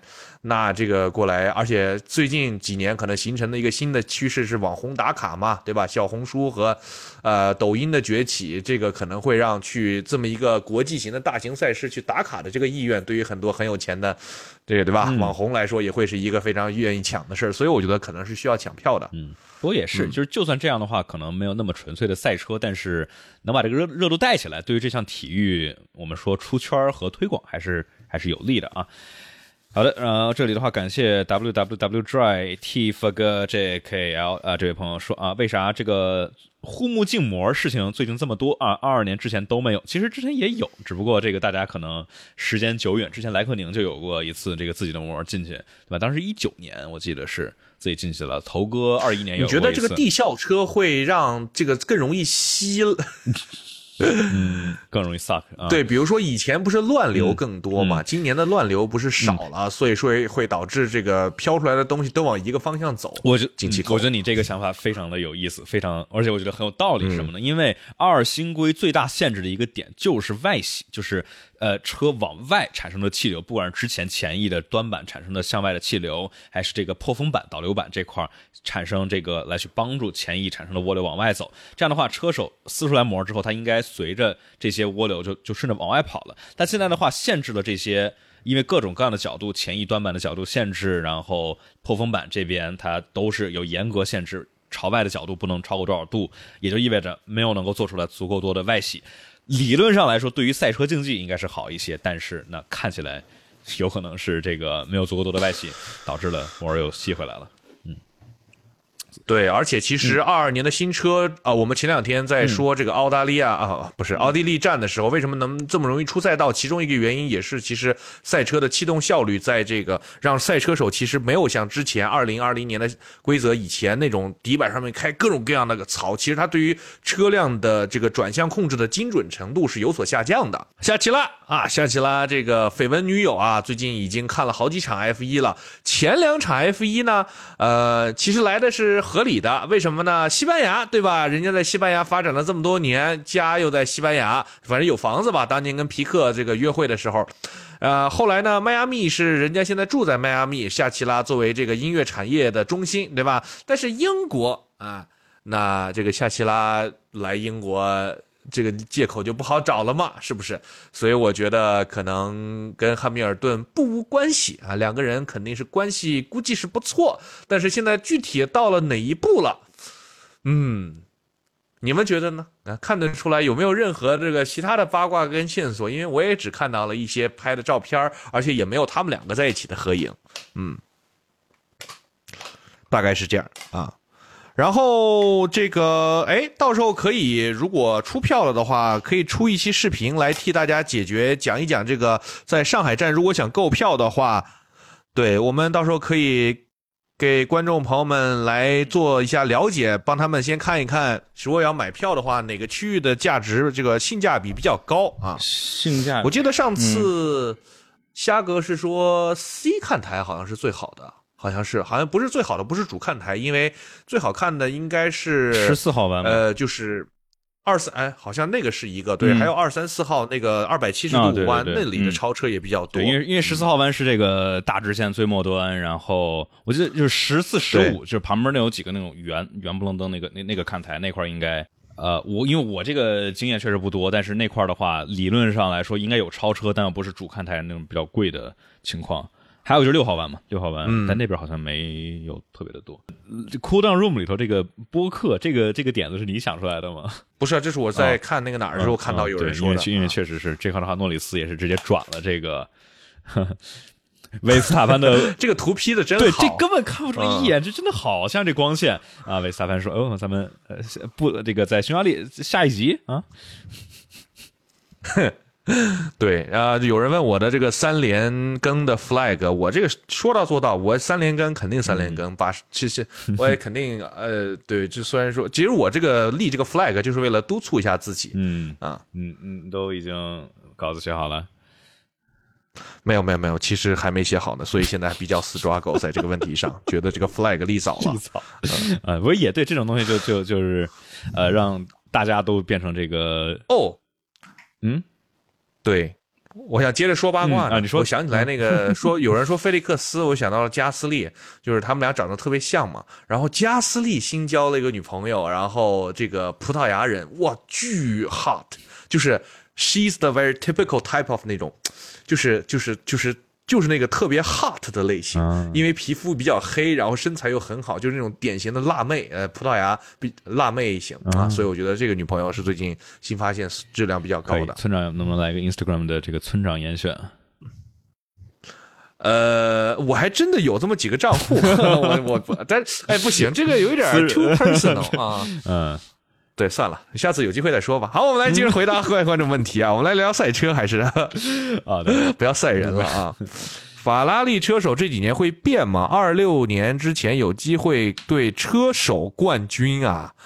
二六年规则哇，又是三连问。好，这个我们先问，先说法拉利车手这几年会变吗？哎我觉得有点有点近，有点近，有点太近了一丢你觉。得会变吗？呃，这几年会变吗？我觉得明年不一定啊。就是我们刚才其实说三四，其实忘提了一个点是什么呢？就是虽然消息不是特不一定特别有把握，但是有多个地方都听到过说塞恩斯周边的这一帮人啊，不管是他老爹还是周边的这一波。比较有容易出这个惹事儿吧，反正之前在小牛的时候跟维斯塔潘那一波，这两边两个老爹是看的怎么着都不顺眼啊，所以造成了不少的摩擦。然后这边的话，据说也是塞恩斯这边在队内，呃，有一些可能让大家都没有那么的愉快。我们其实，在排位中也是听到了这种小摩擦啊。不管是今今年其实好多回了，去年也有，前年也有，就是排位中哦，他不给我拉尾流，哦，他不怎么不到前面来，哎，他怎么不给我让道啊？他怎么插的我他就是啊这种，呃，这个跟夫妻俩吵架，但是这俩好像又又不像是那种。我要举谁的例子？就那种比较打情骂俏的那种吵架，但是稍微有点苦大仇深的，而且感觉有些这种背后的深层问题啊，这种需要看看婚姻咨询。所以，我我觉得这边勒克莱尔，我们说勒克莱尔的上限肯定还是更高的，我觉得这是毋庸置疑的。但是就是塞恩斯他也不差，所以你说法拉利理论上来说，那肯定是要勒克莱尔啊。塞恩斯假如搞事情的话，换一个，但是。哎，你觉得呢？我觉得有一个可能性是，就是塞恩斯如果也受不了当二号车手了，也会选择去一个中游车队当回他回他的这个当一号车手，这个一个可能性。另外一个可能性是，如果法拉利下面有特别厉害的新人出现，比如说今年贝尔曼估计是跑不出来了，但是如果明年贝尔曼以他零五年的年龄，明年能够拿到 F 二的冠军的话，他其实进来直接加盟法拉利，我也不会，我觉得也是一个值得尝试的。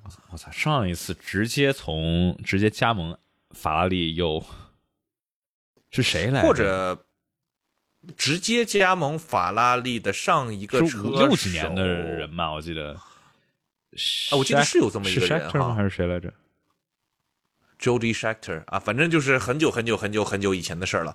呃，但是 Bearman 毕竟比塞恩斯要小了十一岁啊，所以说这个替代效应还是很强烈的。所以说 Bearman 大家可以观望一下，是一个未来有可能成为法拉利车手的车手。嗯不是哦，还有他比贝尔曼还要在哦不对，那是梅奔青训。嗯，就是那个 Antonio 那个呃不是叫什么来着？呃，Kimi Antonioli，对嗯，他也是零六年的，但是他是梅奔青训。所以说，目前看起来，大概三思，呃，他可能变动不会是一个被动的，而是一个更多的会是主动的选择。那二六年之前车队会有冠军吗？车队冠军二六年之前，我觉得大概率是我觉得有可能争今年是哪一年？二三年。我觉得二24四二五25这这有可能来一个吧，就是至少是争一下。我觉得我们只会看到两个结果，一个是车队冠军，一个是瓦塞尔走人。嗯，就是如果瓦塞尔没有办法在二六年拿到车队冠军的话，他肯定是要走人的。嗯，有道理。我这这这确实是，你看，不管嗯之前是这个、呃比诺托呀、Mauricio Bene 啊，还是再往之前的多梅尼卡利啊，这种都是属于。唉，风水轮流，这个轮轮班走嘛，反正错锅错的永远不是法拉利啊，永远是这个车队经理。嗯，然后规则再大改之后会有竞争力吗？哎呀，嗯这就真不知道二零二零年的时候聊二零二二年是什么样儿？哎，你看，二零二二年确实说超稍微展现了那么一下下。我觉得法拉利呢，就是会是一个在历史的长河当中长期保持在第二、第三、第四、第二、第三、第四、第二、第三、第四，运气好可能会偶尔拿个第一名的这种。如果把这个时间维度跨到扩大到什么三十年、五十年，这个大概是这样的。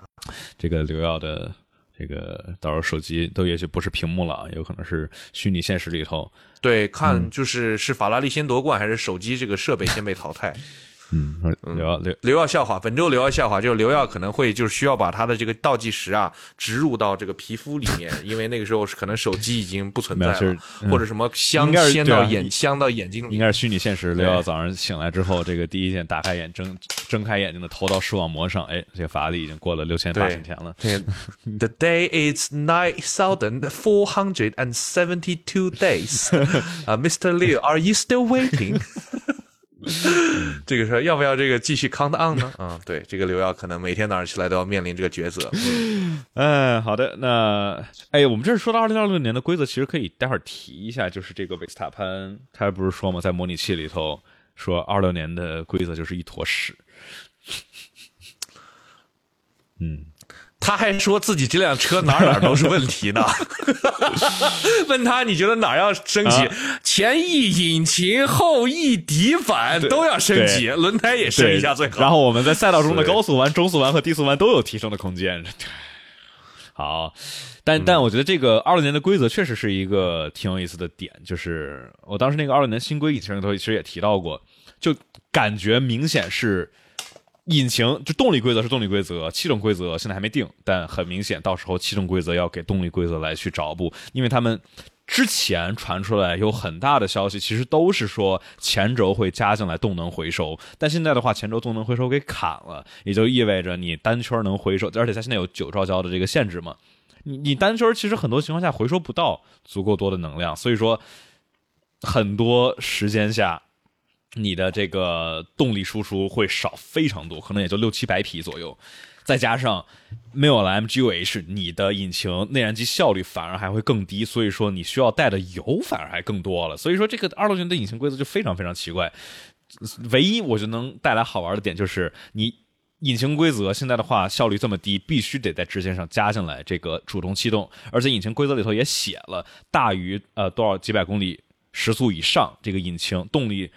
所能够输出的功率峰值是线性下降的，就理论上来说啊，你随着速度的提升，你这个你的阻力是随着速度的平方而线性提升的。所以说，随着速度提升，你动力下降就意味着肯定会有主动气动来去减阻。但是，这这这这非常的奇怪，就感觉不知道不知道怎么回事。所以我觉得总体上来说，二六年的新规可能他们确实会更注重于这个呃生物燃油这方面啊，毕竟二零三零是他们的这个 biofuel 的计划，大规则大概是二零二六，所以说可能是更后面的那个目标是更大的，是要去更难来实现的。对对，就是呃。我现在现在觉得，我们到这个新规的第一年半啊，那感觉 F 一这个新规，不管是之前罗斯布朗领的，还是现在 Pat Simmons 这边，我总感觉有点这种，呃，心有余而力不足的感觉。就是他们再努力去做出来啊，能把这个想的很完美，但是奈不奈何不了这些 F 一车队的资源比这 F 一 FOM 的几几个人要多得多得多，所以，嗯。你可能得哎，说起来，如果如果大家感兴趣了解这个 F 一的这个 biofuel 是怎么一回事呢？这推荐一个电台叫孤岛车谈，然后他们前两天做了一期节目，这个就讲了，请了一个嘉宾，一个小姐姐，然后她之前好像是在 Berkeley。读书的时候就参与了 Berkeley 和迈凯伦，还有什么什么沙特的什么国王大学对于 biofuel 的一个研发，然后他讲了一下大概这个理念是什么，技术难点攻克的是什么，所以说推荐一下有台啊。对，这个孤岛车坛是罗新宇老师啊，这个。非常多有意思的节目，其实李李沁其实当时在孤岛车坛上也有一期啊，也是很有意思。他们对那次我也听了，但就是我那我了解到这个节目的，因为我们毕竟这个汽车区的播客目前不是很多，对，而且是如果我们也算的话，那就是两个，有有有，所以确实孤岛车坛名字取得好，就他一个。呃，不，汽车还是有的，但更多是民用车，就涉及到赛车跟汽车工程方面的，那确实就就少了啊。呃，对，然后我们这边的话说感谢，哎，这是刚才我们呃回的问题对吧？Sabrio 叫什么 Sabrio 说法拉利车手这几年会变吗？然后二零二六年有机会啊，对，我们不是三个问题都聊了吗？嗯对，这又是那个三连问。三连问对。呃，平台上面的话，他们应该就是小宇宙上面能够能够找到，一般都推荐小宇宙。其实，嗯，呃，还有想聊一聊什么 NBA 的状元 文班亚马。好了，幺幺七，我再给你这个，我们来 现场科普教学时间，聊聊这足篮球哈。文班亚马是谁呢？就是法国人啊。然后呢，这个两米二，巨高，他应该是辽宁之后最高的状元。然后呢，就是对他的预期都特别特别的高啊。结果夏季联赛第一场好像就拿了两分，还是就是表现巨拉垮，然后对抗性贼弱。然后大家都说是不是？因为这好像是最近可能十年吧最值得期待的一个新人，结果上来就有点令人。意想不到吧，算是这种情况在我们 F 一就比较少见，对吧？我们的状元都一个赛一个的强啊，都是属于没位置、没球队。啊，对我们这状元像什么这个米克呀，像什么德弗里斯啊，像什么帕尔默啊，对吧？F 二的状元这都非常的优秀啊。呃，好像也有道理哦。但是上周有个更好笑的事情，就是说，你看那个 Martin Brando 不是这周又被那个哦又被呃 Great Walk 的时候 又被拒绝了，被我这个直播的时候说我还挺喜欢的那个超模叫，呃，反正就我忘了叫什么了啊、呃就是呃。Martin Brando 问他说：“那个你要不要采访一下？”他说 “No”，然后引来了很多的招骂。但是文班亚马超搞笑的是在 Vegas，然后小甜甜布莱尼要问他去问要签名儿，然后呢拍了他两下，然后被文班亚马的保镖啪一巴掌扇脸上了。哎哎，Britney Spears，哎，Oh my God，就是，嗯。然后后来文班亚马说，哦，就是我以为我遭到了袭击，哎，他两米二，Britney Spears 就大概一米一米六，然后你是咋这遭到了袭击，给你腿给你咬一口是吗？这这这，磕到膝盖了就是嗯，所以说两个不认识的名人，如果就是不认识，然后总是会发生一些这种很尴尬的对，场景。就容易非常尴。其实皮特跟呃 Brando 好像也稍微有一点尴尬，是吧？你有你有看着吗？说好像是怎么着给采访拒了，还是怎么着？然后上一次嘛，就是呃一直拉着他说，Hey Brad Brad Brad，Can you take a take a say a words？来叭叭叭，反正就一直追着他问，然后皮特就带着他，虽然说非常 charming 的笑容，但也就嗯嗯嗯啊嗯嗯，然后就也不是说拒绝你，他也不 say no，但是他就走的特别快。嗯，然后这个 Brando 和皮特在他们这个拍电影的这个车库里头啊，然后这皮特就特别特别恭维的说啊，Brando 啊，这个你这说你们太牛了，你们这帮车手们了解了之后啊，感觉真的是太不容易了。哎呦，对我们我扮演的这个角色，他应该会在八十年代九十年代有参加过 F1 的比赛哦，到时候的话，那个时候你你也在，你应该跟我们来去来做一个 cameo，就是嗯所以这时候我就一直很多人都吐槽啊，这样美式呃 nice，就是有的时候会上来就跟你嗨哦 oh that must be so good blah blah blah nice to see you 啊，但是就是这种非常的虚假的 nice，、就有的时候让人有点多少有点受不了对啊。所以皮特有一种这种在这个 compensate 之前犯过的错误，来表现了一种过于热情的感觉，这挺美国人的。有有确实这个什么还是荷兰人荷兰人好是吧？这个。这个也也不能像荷兰人一样，就是 We hate you, please go away。对，I don't want to talk to you，对，直接就呃，那个刚才还有一个问 SC，嗯，呃，这里的话说，这边感谢呃一车行天下这位朋友的 SC 说，之前看到老汉等车手觉得车队的模拟器其实没啥用，这是为啥？车队为啥重视模拟器？哎呦，之前 这个视频我都能想到是哪个，这肯定是 Driver Sixty One 的那个视频，但我一直还没来得及看。我我我应该让 ChatGPT 给我赶紧总结一下，对吧？他到底说了啥？哎呦，你这个又开始村长替你补空了。来，我们再聊会儿，让这个幺幺七现场学习，现场向 ChatGPT 学习。好，这个哎，刘耀来了，我们刚才已经讲刘了这个刘耀笑话了。我觉得本周的刘耀笑话还挺挺挺挺挺自然，也也也挺挺好笑。然后对，现在有一个很多的争论，就是说 F 一为了扩大自己的宣传呢，请了很多的明星过来，就是他每周呢车队会收一个列表，里面会告诉你谁来了啊，他在哪个平台有多少粉丝。但是呢，就是因为现在是一个非常互联网的时代，其实非常的碎片化，即使一个人可能有一个亿的粉丝，还有很多人不知道他。我相信很多很多人不知道，呃，不知道 Mr Beast 是谁，然后不知道那个 TikTok 上面那个，呃，可能这叫啥？就那个，哎。那个哦，对对对对对，之前在法拉利做客了嘛，我我也忘他叫啥了。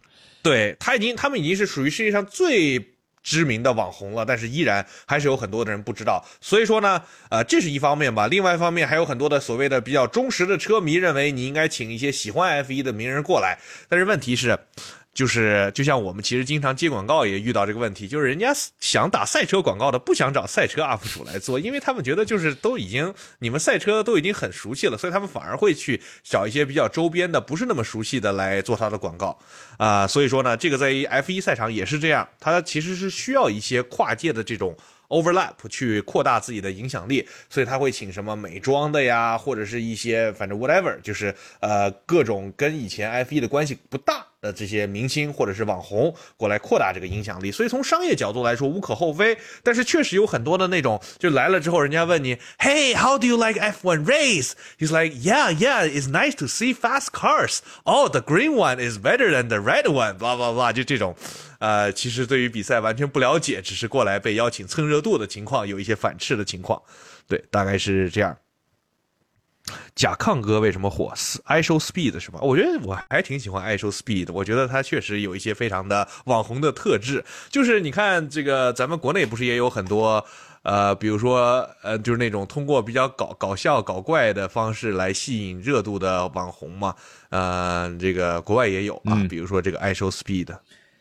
好，你查出来了吗？大概查出来了，基本上就是，其实跟上次咱们呃叶一飞来咱们这里来聊的其实类似啊，就是这些呃老也叶一飞不算老一代车手，但是这种先接触真实的赛车，不管是卡丁车还是真实的这种赛车，来去建立起来的驾驶技术，在进入到模拟赛车这边的话，他会有非常的不适应感。汉密尔顿之前在应该是 Sky 的一个采访里头也是提到，就这种车尾的滑移，然后包括你的视线，就是。跟真实上面的赛车还是没有办法来去做到一个很好的还原，所以说他觉得这样的话差别比较的多，没那么喜欢开，然后。对，我觉得这个确实是因为你看，其实上次叶一飞 总结一下，就是我有钱去开真车，我为啥要去开模拟器？穷逼才要开模拟器。然后你看，确实是。然后，然后，然后，然后，然后，然后，然后刘耀啊，这、这、这就这个绝对是收了卡丁车厂的钱。你说这个无无见缝插针，又来卖车了，见缝插针，又来卖车了，拉我们去跑卡丁车，没钱，没钱。哎呀，不过这个两冲确实就是如果嗯，就是如果你能够去每天开真车练习的话，你为什么要开模拟器呢？是吧？对，但就是问题就在于这个模拟器能够，哎，理论上它能够给你，比如一个弯角能够给你无限次的去去练习。你拿你真车，你就算是就算是有钱，你一天可以一天刷八个小时，但是你你得跑完一圈，你才能再刷这个模拟器的话，能够去更好的去控制变量啊，而且说到底肯定还是更便宜。嗯嗯，但是模拟器可能有一个好处，就是确实能够让你越级去练很多的技术。比如说，你如果不是模拟器的话，你可能很多的职业车手一辈子都没有摸到 F 一的机会。可能在十年前、二十年前是这样的，但是现在就是你我都可以去感受一下。哎，这个迈凯伦这个车过阿塞拜疆四号弯的时候，对吧？都能来给你巴拉巴拉说两句。对，大概是这种感觉。不过这个呃 F 一的话，这个没有那么的精确，但是很多这种赛道。上面它都是激光扫描，真是能做到呃接近是毫米级精确了，所以这个还是挺不容易的。相当于我们在家里能够接触到这种民用级的赛车，算模拟器或者也算游戏啊，其实能够跟他们真实的这些大的呃车队使使用的这种赛道，呃。大差不差啊，这个更多的路面的细节纹理什么之类的还做不到，但是呃，你能知道这儿是确实有一个坡，那儿确实有个下坡，那儿确实是呃内倾的，那儿确实是外倾的，这都是跟现实生活中是一模一样的。刘耀老师，这个嗯，有钱有钱。刘耀为什么很久没有开过模拟器了？是因为看着自己的这个法拉利定制的方向盘会哭吗？那法拉利定制的方向盘，对刘耀那个模拟器是对图马斯特那个定制的法拉利的盘不是卖了吗？不是卖了吗？啊，他卖了吗？哦哦，啊图马斯那个好像也好，我不知道，你可以你可以问问他啊。这是我们今天第二个聊笑话啊，啊，对，今天俩了，下周不用 说了。今天已经 overflow 了啊。对，呃，我我激光扫描，这不是所有的这个赛道都是激光扫描啊。比如说，我记得上赛好像就没有激光扫描过赛道，或者应该问问夏哥 是吧？你这个你们干嘛的？有证吗？哪个部门批的？啊那个找九十九个领导签一百二十四个字儿，你才能在这激光扫描。啊，对啊，所以说 这个也得也得他们赛道跟你合作啊，然后你才有有机会去去做激光扫，抽奖送了的。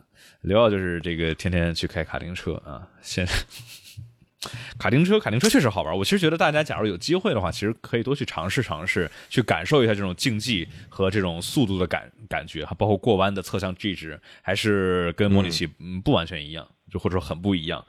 对，嗯但是就是刚才说到为什么就是模拟器好，就是它确实，我也上次拉一个朋没有开过那个呃超四的朋友去第一次开超四，嗯然后哎呀觉得开的巨爽，然后稍微剐蹭一下，一千二啊 车损，算稍微碰一下啊，一千二算便宜的了，算便宜的了。啊，对对，确实，嗯，那么这儿也有朋友说，能不能推荐一套模拟器外设？这个就就看预算了。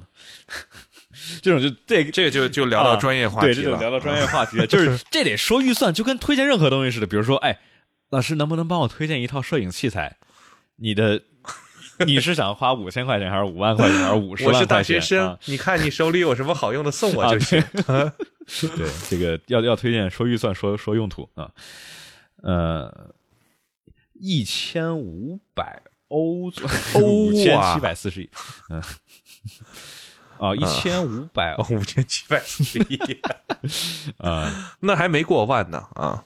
这个四个框的那种计时器还是能用的。嗯，一千五说这个说一万以内的是说那个法拉利的天数，还是说这个模拟器的地下价格呀？啊，一千五百欧差不多是一万块钱人民币，那就。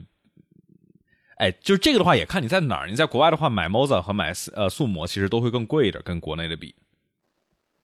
其实这个差不多，搞一套嗯搞一套速模的，比如说阿尔法 mini，配个 FX 左右的盘子，其实就不错。或者 Moza 的话，就 R 十二配上个这个什么 KS 啊之类的盘。对，一千五以上的话，假如是纯 PC 啊，就 SimiCube，我觉得这没啥没啥别的。当然，现在我一直嗯，你是嗯，我突然想到，刘耀笑话特别适合把我们这个后刚才我说的那个一千个伤心的理由那个歌接上。这一期节目的这个有头有尾，特别好。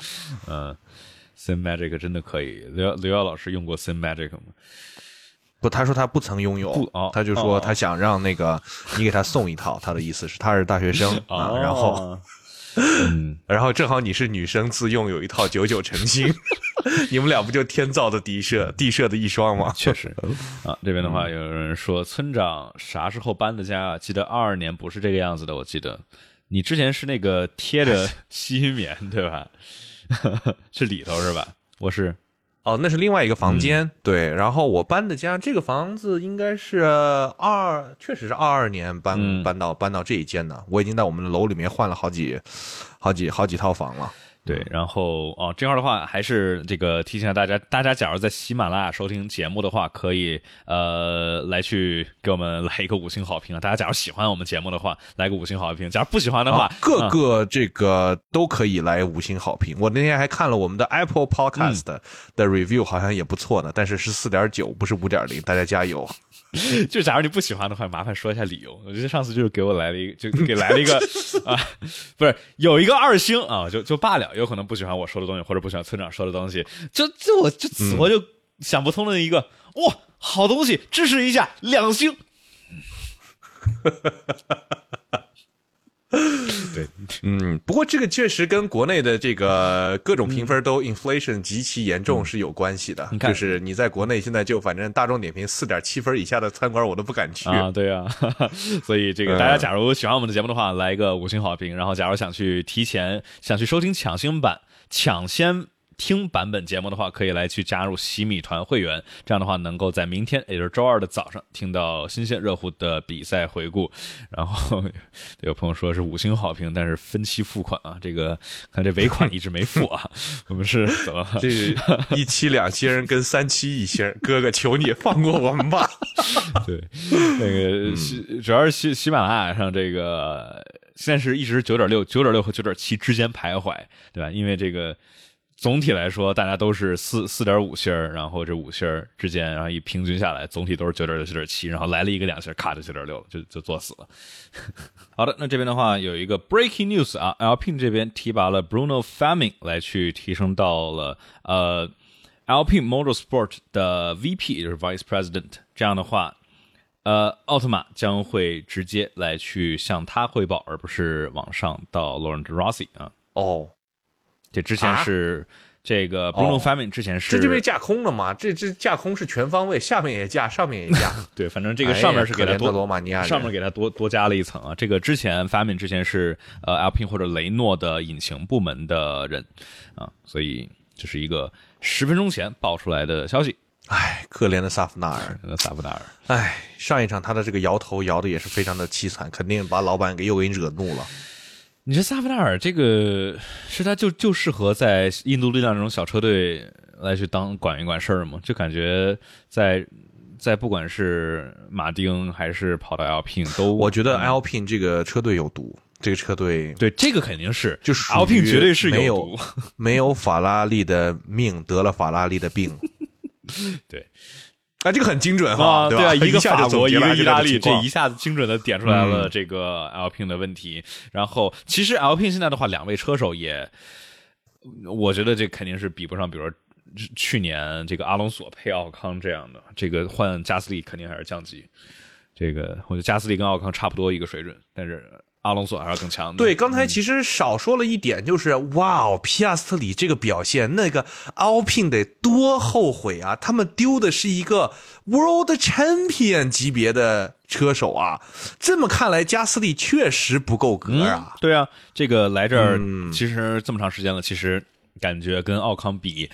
呃，感觉还稍微差那么一点点意思。皮亚斯特里这个事儿就跟姆巴佩就三号就突然很像了，又是一个法国的这个球队和车队没有办法留住自己未来之星的情况。对，这这边还有这个 Sky 的采访，就是在采访皮亚斯特里，然后问他说：“哎，这个离开了 Alpine，然后今天的话就吊打他们什么样的一个感受？”然后能看见头哥在后面笑得非常开心，这个非常的应景啊。哎呀，好吧，在如此悲伤的这个如法的情绪之下，我们今天要不然就先到这儿吧，就到这儿了。你吃饭去吧，拜拜。嗯，拜拜。